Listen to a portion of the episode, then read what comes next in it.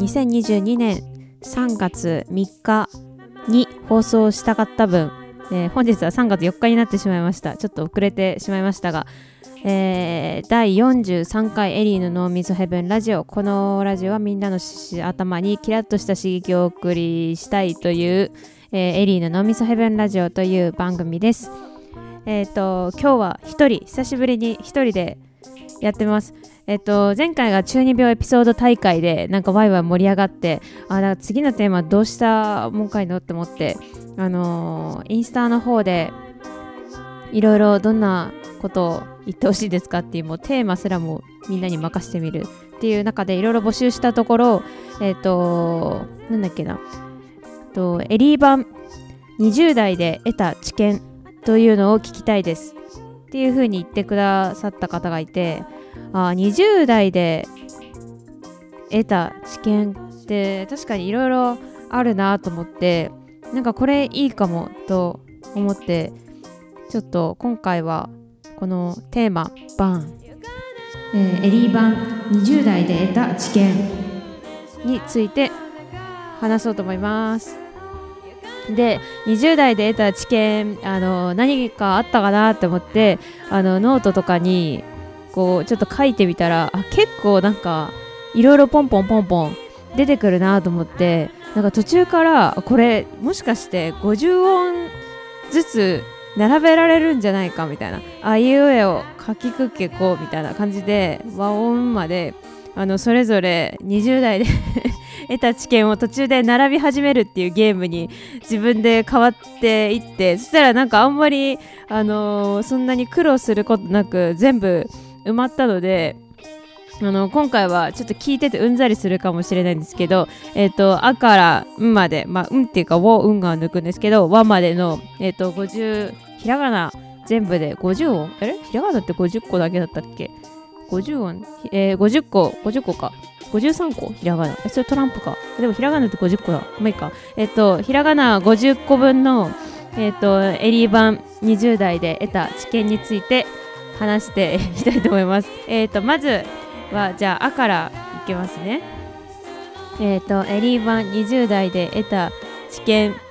えっ、ー、と、あ、歩ける階段は歩いといた方がいい。これ私あの懺悔運動って言ってるんですけどなんか20代って意外とあの運動しないんですよっていうのは私と私の周りだけかもしれないんですけどね、私もそうなってて、えっ、と、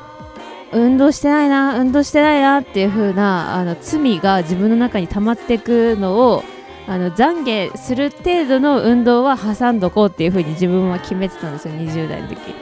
意外とあの長いエスカレーター、長い階段とか、あの東京だと大江戸線のあの下り坂は上り坂はもう山山登りのように長い階段があってああいう階段を全部歩いておくとなんかいい感じに疲れてなんかその運動してない罪を罪の意識をちょっと和らげることができるっていう。これを私は懺悔運動と呼んでます。なんで歩ける階段を歩いとくというのがあです。でい、えー、インド行くと人生変わるよとかいうやつはしゃらくさいけど実際マジで行った方がいいんだよなっていうのがいいです。まあ、つまり、まあ、20代は経験だってことですね、まあ、別に私はインドには行ってないんですけど、あのいろんな場所に行って旅行とかはしたりとかいろんな新しいものはもうどんどん動けるうちに自由なうちに見に行った方が、まあ、後々の人生のねあの豊かなネタと思い出になるのでそれは絶対にあのどんどん早いうちから行ける隙を狙っていろんなところに行くのがいいなと思いました。ううるせえやつになれ。あのうるさい人っていうのはもう年を取ると簡単にうるせえじじいだうるせえばばあだ老害だっていう風にまとめられて一括りにされてしまうのでもう早めにうるせえことはいっぱいあの20代とかのうちに言っといた方がいいなと思いました。なんかもう何でもいいんですよ。別にそれは社会に対して声を荒げて自分の意見を言うでもいいですしなんか日々の生活でちょっとわがままなところを見せたりとかあと食のこだわりが単純にめちゃくちゃうるさいとかそういうこととかは、まあ、20代のうちにもうやりたい放題やっといた方がまだなんか若いうちはなんか可愛いなっていう風に収められるのでもううるさく行こう。えエスニック料理好きそうなやつが意外とそうじゃなかったりする。えー、次はお、えー、遅生まれとか早生まれとかどっちでもいいわ。これなんかなな20代で得た知見っていうかなんか私のただの言いたいことあいうえお図鑑みたいになってるんですけど、えー、遅生まれとか早生まれとかどっちでもよくないですか？なんかこれさなんかマジでどっちでもよくない？えなんか これなんて言うんだろう？なんか私が結構なんか結構早生まれっていうかまあ早生まれなんですけどなんか何歳ですか？って聞かれた時にあの、27ですとか28ですとか言ってでそれで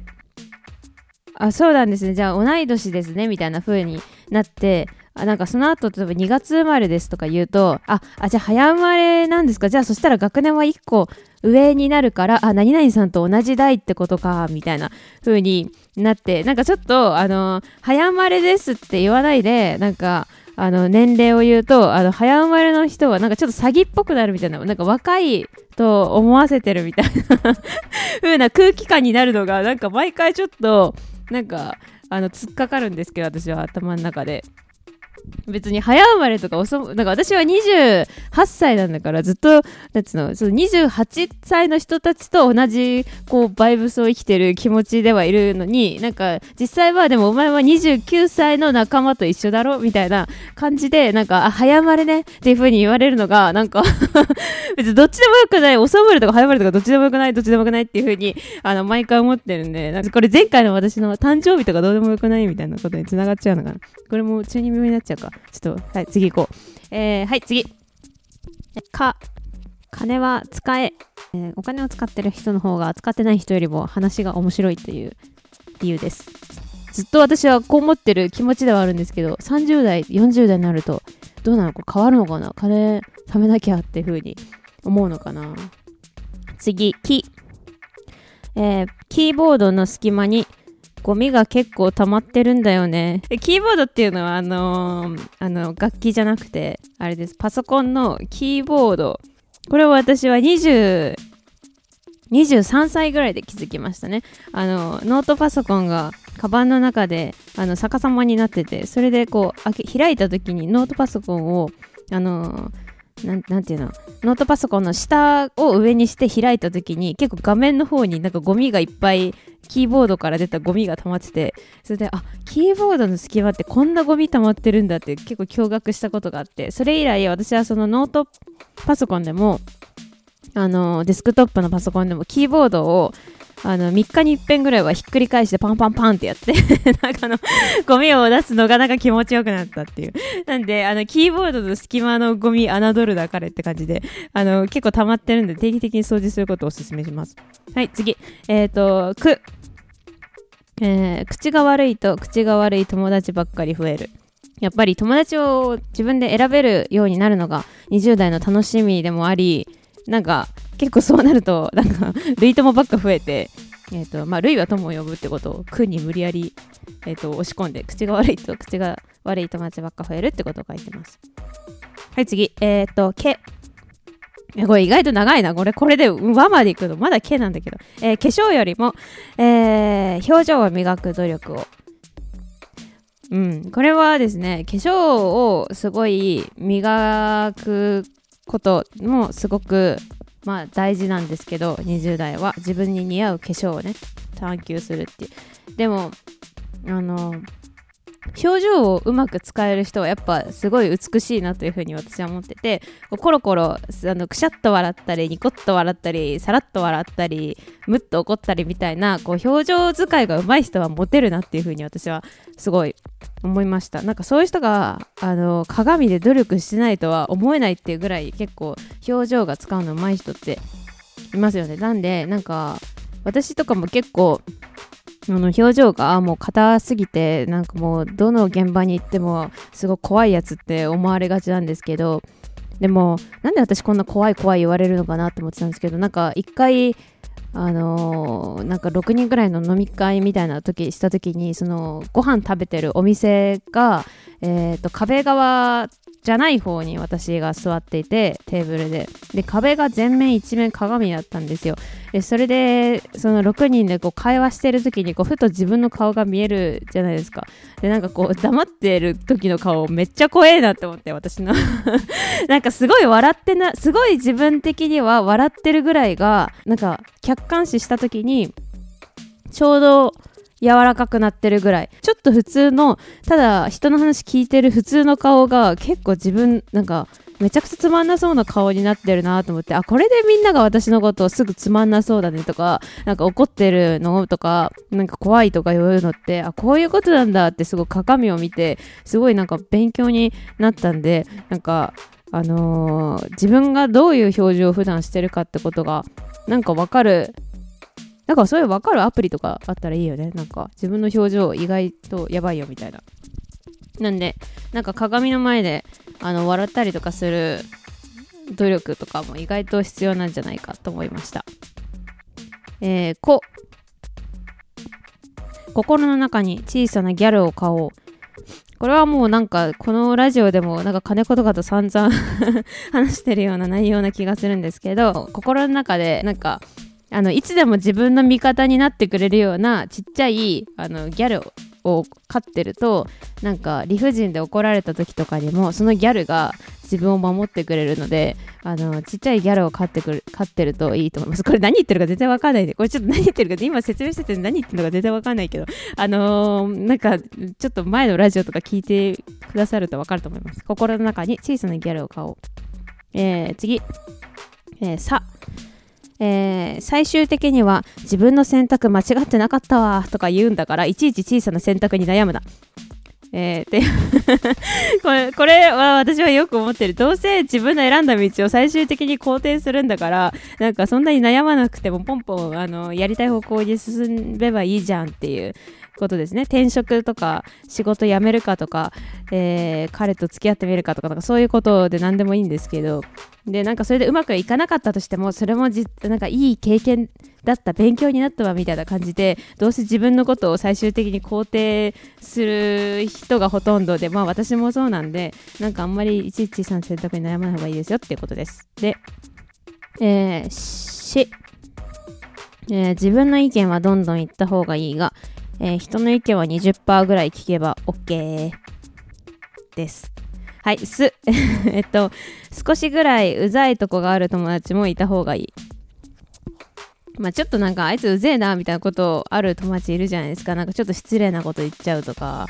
なんかそういう友達もななんていうのかな。なんかあんまりこう自分を絶対傷つけないような友達ばっかり選ぶよりは多少なんか爆弾みたいな友達がなんかいた方があのー、人生のいいスパイスになっていいなっていうことです。次性格が悪いと自意識過剰になる。それとも自意識過剰になればなるほど性格が悪くなるのか？っていう疑問系で終わっちゃった。えっ、ー、と、ことなんですけど、これ、あのー、何が言いたいのかっていうと、えっ、ー、とですね、なんか私はすごいなんか自意識過剰なんですよ。で、これ、あの、いつももう10代の時からそれを感じていて例えばすごい私は大学のあの課題とかがすごい嫌だったんですけどでもなんで嫌だ嫌だったのかなってちょっと思い返してみればやっぱなんかあのみんなであのこう教室とかであの課題する時とかにあのラフスケッチとか書く時にも絶対それを見られたくなくてなんか自分のなんか書いてるアイディアとかを途中で他人に見られたりとか、まあ、あと作品をなんかこう自分がいいとまだ未完成の状態でなんか誰かに見られるのとかもすごいなんかあのうわダッサとか思われてる気がしてすごい嫌だなって思ってそれで結構課題があの他人と比べてしまうからすごい疲れて嫌いだったですよね。でそれまあ大体そういうことってでもまあ若いからなるのであってなんか大人になっていけばそういうのってだんだんあのなくなっていくのかなっていうふうにその時は思ってたんですよ。で、えっ、と、ちょうどこの間、もう1、2週間前なんですけど、あの、あの、私がよくトレーナーとか T シャツとかするときに、シルクスクリーンっていう、あの、やつで、あの、吸ってるんですけど、そのシルクスクリーンをする場所があって、工房みたいな。で、そこに、あの、久しぶりに行ってシルクスクリーンを、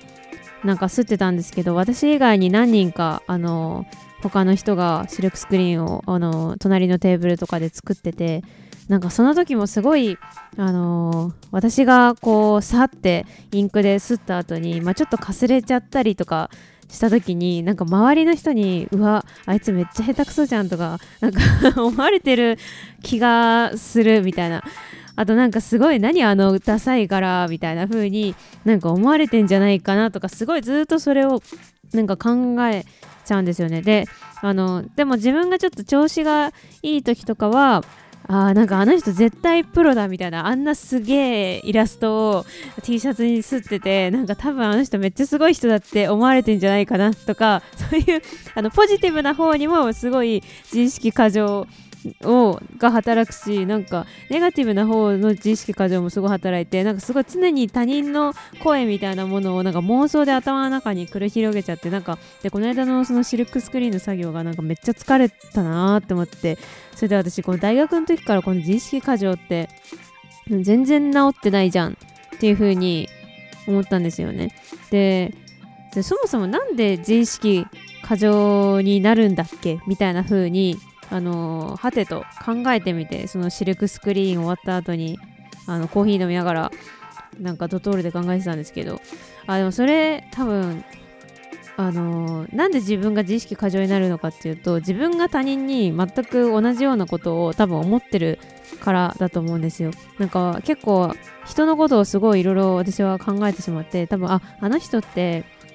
なんだろうちょっとした言動や仕草とかからああの人はもうすごいプライドがあの低そうに装ってるけど実際はめちゃくちゃ高い人だとかああの人はこういう作品を作るからでこういう作品を作ってこのクオリティで見せるっていうことは多分ああの人はあり系の多分アーティストが好きだなみたいなこととかがすごいなんかわかるんですね。でそれで別に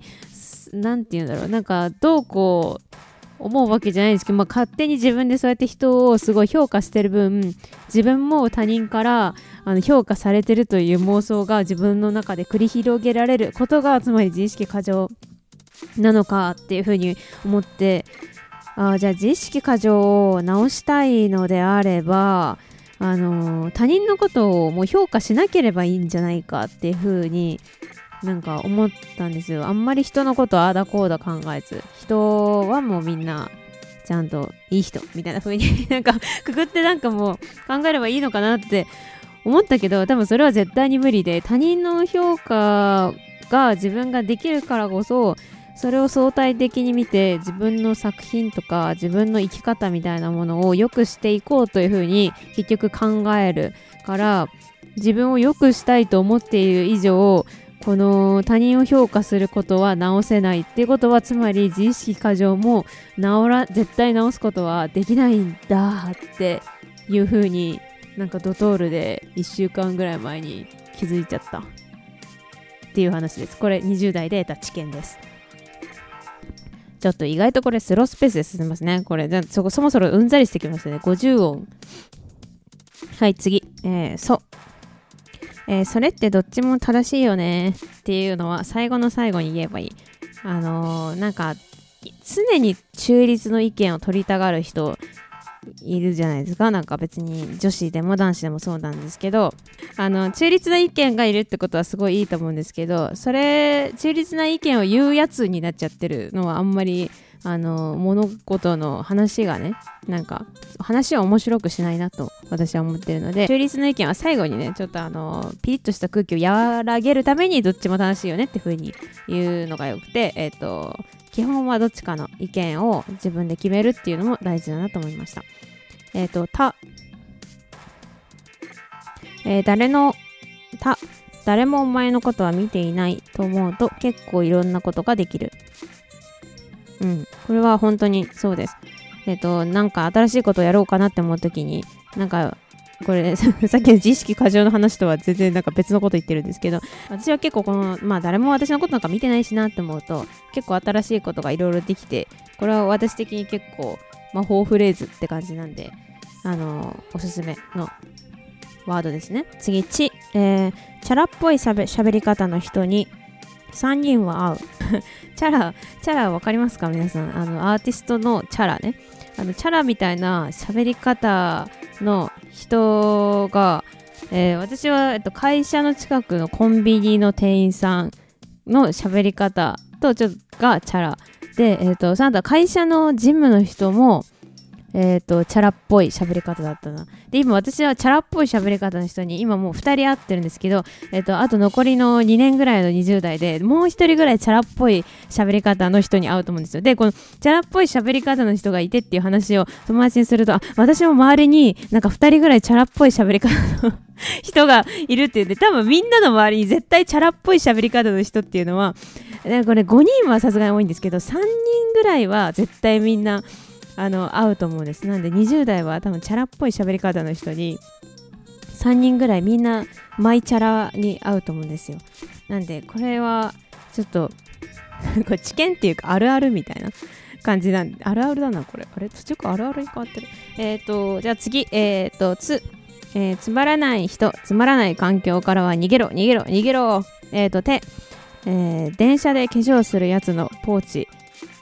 は絶対に汚い。最近なんかいないですね。電車で化粧してる女の人。ちょっとああれですかね。マスクをしてるからみんなしないのかな。あそれもあるか。なんかなんですけど化粧すごい化粧してる人いるじゃないですか。でその人たちのポーチ化粧ポーチなんかもうファンデとかがファンデーションの粉とかがもうなんか周りに散ってたりとかして化粧ポーチの中がなんかすすさまじいことになって、うん、電車で化粧してる人のポーチでめちゃくちゃ綺麗なポーチを使ってるって人は私は見たことがないです。はい次はと。トイレは必ずノックしてから入ろう。あのトイレ鉢合わせ事件は何回もあったのでトイレはもう自分が入る時も、えー、たとえそれが青だったとしてもえーと、絶対にコンコンのノックをしてから多分入った方が吉ですね。特に居酒屋深夜の居酒屋、まあ、これはもう絶対に中に人がいる、えー、なんでえ、ー、ともうまあでもコンコンのコンコンのもう2回目ぐらいか私はガチャって開けちゃってるんですけど。次なえ、ー、と何事もやるなら極端にやりましょう。え次に、えーと、苦手な食べ物は克服しなくても年を取れば大体食べれるようになる。くないですか？これ。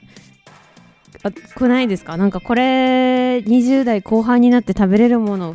増えたくないですか？みんな。えっ、ー、となんか嫌いなものなんだろうね。例えばうーんなんか魚介類嫌いとか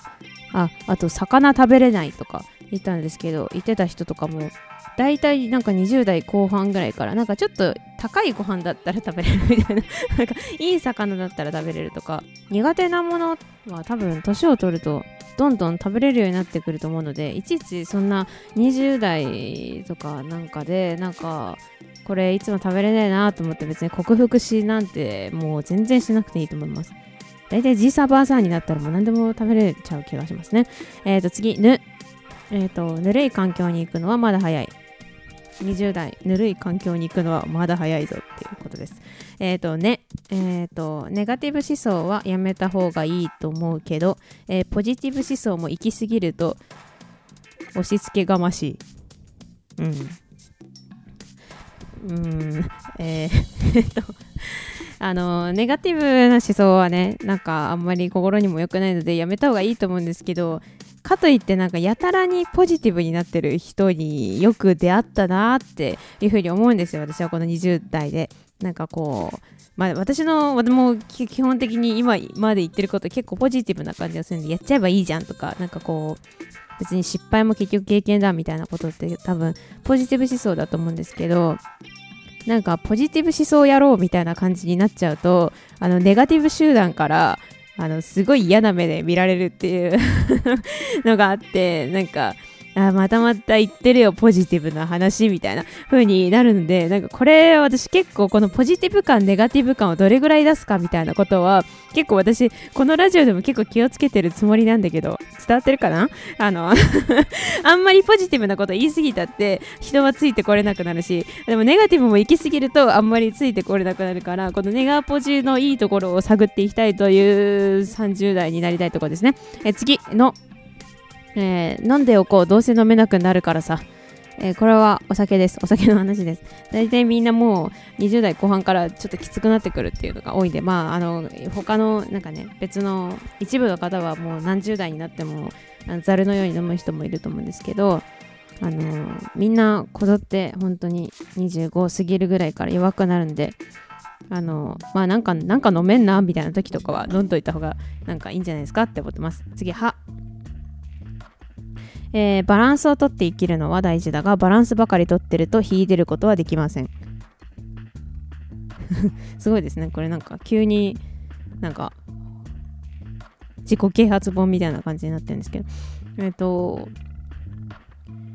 あこれはなんか自己反省ですね、私の。なんか私は結構バランスよく生きてるなというふうに私は個人的に思うんですけどちゃんとこう仕事になるものもしっかりやって、えー、仕事っぽくないものもしっかり作って好きなこととかもやって好きなことと仕事とのバランスもよくあの取るのがすごい大あのよくできてる人だなと私はエリーさんは。そういう人なんだなっていうふうにすごい思うんですけどなんか全部のバランスをきっちりよくえー、とやってると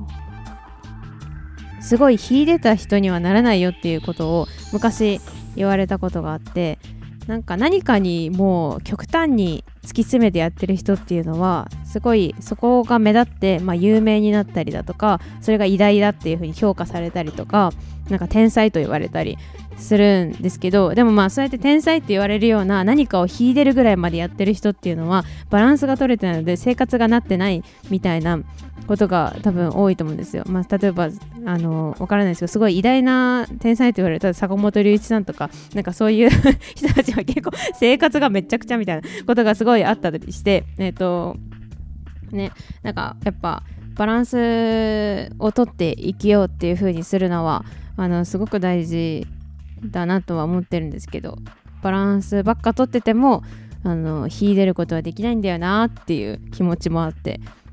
ねどうすればいいのかちょっとわかんない28歳です。え次、えー、ひ、えー、人を下げすんで取る笑い。自分を下げすんで取る笑い以外にも笑いを取れるようになりたいものだ。これ、知見っていうかなんか最近思ってること。これはもう知見じゃないだ。知見、でも知見か。えっ、ー、と、あの、人をバカにして、あの笑いを取るっていうのは結構簡単だと思うんですよ。ああの人のああいうとこちょっと痛いよね。みたいな感じで笑いを取る笑いが一つあるじゃないですか。でその後自分を下げすんで取る笑いがあるじゃないですか。なんかああの人の方が私より全然こう人気もあって売れてて私なんてまだまだだみたいな感じで これ全然笑い取れないな。なんかこう自分がうまくいってないみたいなことで、えー、取る笑いみたいな。まああの人の絵は100万で売れるけど私1万でも売れないんだけどとかいう風にたまに言ったりして笑いを取ることとか。あと自分があんまり恋愛が上手じゃないみたいなことで、えーと、恋愛ベタみたいなんで笑いを取ったりするんですけどなんかもうこうね人を下げたり自分を上げたりとかしてあれ逆か。人を下げたり自分を下げたりか。して取る笑いってなんかあの平和じゃないじゃないですか。なんか だから、この人を下げずにも、自分を下げずにも、以外で取る笑いみたいな、こう、ことをもっと言える人になりたいなって、なんか最近思ってて、でもそれ考えても全然浮かばなくて、なんか、なんか道端にバナナが落ちてて、いや、ここにバナナが落ちてるみたいなことだけで、めちゃくちゃ、あの、笑いが取れるような人になりたいって思ったけど全然あの思い浮かばない。これ思い浮かばないんですよ。うんちょっとこれ今考え中。えっ、ー、と平和な笑いを生み出せる人間になりたい。えっ、ー、とちょっと待ってこれなんか道が外れてる気がして自分のやりたいことになっちゃった。えっ、ー、と20代で得た知見ね。知見ね。知見。で次ふえっ、と古着って意外とボロボロです。これなん、なん、えっと、これ、あ、これはですね、あ、これ私が得た20代ですけど、私もう古着ばっか着てて、あのー、本当に、あの、すごい好きなので、すごい、あの、古着屋とか、リサイクルショップとか行って、なんか、面白い服とか見つけるのが好きで、なんか、すごい、ほとんどが、もう、あの、新品のものをあんまり買ってないんですよ。で、なんか、全然それで好きなんですけど、なんか、やっぱり新品の服を時々新品まみれのあの服っていうか、まあ、基本みんな新品まみれだと思うんですけど新品まみれの服を着てる人を見るとうわめっちゃ綺麗だなっていう風に 思って新品の服ってこんな形もいいなんか綺麗ですごいやっぱなんか身なりがちゃんとしてる人に見えるんでなんか古着ですごいやなんていうの素敵な服とかあのゲットしてもやっぱ古着なのでなんかこうクタクタ感とかにやっぱその私のなんか人間性の甘さもそこに出てる気がしてなんかやっぱりちゃんとあの TPO を考えてあの古着じゃなくてビシッと全部あの新調した服みたいので出かけることもあってもいいかもしれないみたいなことを思い始めてますね。あとこれ麻痺してくるっていうのがちょっと怖いんですよ。なんかだんだん古着ばっかずっとこう自分がディグするあの10年ぐらいだったんでなんかだんだんその古着っていう風になんか思わなくてその古着麻痺みたいになっちゃって怖いなと思ったんでなんか古着は意外とボロボロだっていう風に思ったのが最近20代で得た知見ですね。えっ、ー、と次、えー、へ。えー、変なやつイコール天才という勘違い。これは、あのー、これ別に20代っていうかなんか10代でもあると思うんですけど、自分もなんかちょっと変な行動をしてれば、これ天才と思われるんじゃないかっていうことをして、なんかそこで黙るのみたいなポイントでちょっと黙ってみるみたいな。ちょっとこれ天才に見えるかなみたいな こととかやってたんですけど、なんかちょっと何をやってたんだかっていうことを思って、あの別に変なやつっていう人が天才っていうわけでもないので、そこを勘違いしないでいただきたいという自分へのメッセージです。えー、次、ほ、えー、ポエマーになれるうちはなっておきましょう。あの悩めるなうちにはいろんなことに悩んであの詩人になれるうちにはなっておきましょうっていう話です。えー、次、ま、えー、マッチングアプリ侮るなかれ。あやっとなんかちょっとちゃんとしたこと20代の知見っぽいこと言えてるかも、えー、20代で得た知見まマッチングアプリ侮るなかれ。これはなんかまああのー、私はあんまりあのスマホをそんなにバチバチ触らないのでなんかあんまり向いてないんですけどマッチングアプリを。ただもう周りで1 2 3 4 34人はマッチングアプリであのお付き合いから結婚しててこれはもう使うべきあの恋人エンド結婚した人は使うべきアプリだなと思いました、えー、次み、えー、水はうまく酒はまずくなっていく。あの水は美味しいです。そして、えーと、お酒はなんかだんだんそんな美味しくなくなっていくと思います、えー、次、えー、えー、無理だという自分の限界の23歩前と23歩後を自分でしっかりと把握するべき。無理やり無にあの無につなげた感じがありますね。セリフから入る。無理だっていう。セリフから入る。無理だという自分の限界の、えー、23歩前と23歩後を自分で把握しとくべき。これなんか急に塾の先生みたいなこと言うんですけどてかこれ塾の先生に言われたんだ。そうだ。えっ、ー、となんか違う高校ぐらいの時に塾の先生にあの言われたことなんですけどこう受験勉強しててああもうここまでは無理だって思う23歩先を常に行けってその自分の限界の23歩先を行く人が伸びるみたいなことをあのスパルタ塾で言われたことがあってあのその時はもうその鵜呑みにしてはあそうだと思ってその無理だと思う23歩あと行こう行こうっていうふうに頑張ってたんですけどあのそんなこと毎回やってると本当に体を壊します特に20代は。あのいろんな会社でこき使われてこの資本主義社会で 生き残るためには常に23歩っていうか10歩ぐらい限界の10歩ぐらいなんか先を行ってないとダメだなっていう風な感じの空気感があるんですけどここは限界ですという嘘をついて、えーと、実際の限界の23歩前ぐらいで常に止まるっていう風なことをするという、まあ、ずる休みみたいなことができるっていうことも、えーと、すごい20代はめちゃくちゃ大事だと思います。簡単に体調管理ですね。体調管理をしっかりしましょうということです。はい次。えっ、ー、とめ面倒なことはサボり上手になれ。でもここぞという時は絶対にサボるな。これ、これ、さっきと言ってること全く一緒ですね。言い方変えてるだけですね。えー、これも同じことです。無の行と。次、も、えっ、ー、と、モスバーガーは仲がいい人と行こう。これはモスバーガーはすごいあの、食べづらいのであのあれが美味しいんですけどなんかこのいっぱいなんていうの汁汁って言わん方がいいかえっ、ー、とモスバーガーの汁がいっぱいあるじゃないですかモスバーガーの中には。なんていうの？ドレッシング？あれ？モスバーガードレッシングって言うんですかね？なんかあれ？待って。バーガーとバーガーの間にあるソース？ソースか？なんかあのモスバーガーの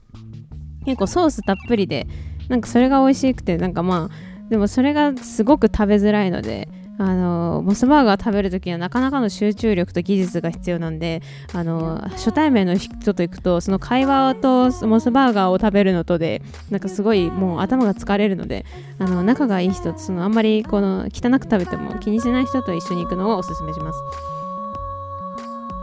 なんでこれが20代なんだ？まあいいや。えっ、ー、と、次、20代での知見や、えー、やりたいことは口に出せば、大体叶う。大体叶うはちょっと言い過ぎ。大体やや叶う。次、ゆ、えー、ゆっくりすんな。めっちゃストイック。ゆっくりすんな。20代、ゆっくりぼーっとしてる時間はありません。次、よ。えっ、ー、と、余裕のある人が結局モテる。まあ、余裕のある、余裕のある人があんまりいないですからね。20代は。なんで余裕のある人がすごく目立って、そういう人がすごいモテる気がします。あ、次、最後です。わ。えー、ウォートンはないから、和ですね。えー、和は、えー、ワセリン最強説。えー、ワセリン最強です。えっと、もう最大の私の保湿アイテムですね。ずっと20歳からもうワセリンばっか塗ってますので、えー、ハトムギ化粧水の後に、えー、ワセリン。てかなんかもうワセリン最強すぎて、なんかもうワセリンの渦から抜け出せなくなってるのでなんか逆におすすめがあったら本当に教えてほしいです。なんか最近はなんかシカシカクリームみたいなやつ。なんかあれもちょっとトライしてみてはいるんですけどこのワセリンを超える保湿アイテムはこれだみたいなのあったら本当に切実にめちゃくちゃ教えてほしいです。待ってます。はいというわけでえめっちゃ喋ったな。えー、パチパチ。一人でやってるとパチパチしてくれる人がいない。え、ー、と、これで、え、ー、と、20代で私が得た知見って言ってもまだ、あの、いまあ、20、この間本当に、この間ばっかですね、え、ー、と、28歳になったので、あと2年ぐらい、あの余ってるんですけど、20代で得られる知見を。なんとなくこの2年でいろいろガッと自分の考えも変わりそうだなとか、なんか個人的に思ってるんですが、これすごいあの他の人もすごい気になるのでなんかお便り募集してみようかな。みんなでみんなが得た20代知見、えー、も、えー、ちょっと募集したりとか聞いてみたいとこですね、えー、今回のテーマはエリーの20エリー版20代で得た知見でした。次は、えっと、3月17にちゃんと間に合うように頑張ります、えー、では皆さんさようなら。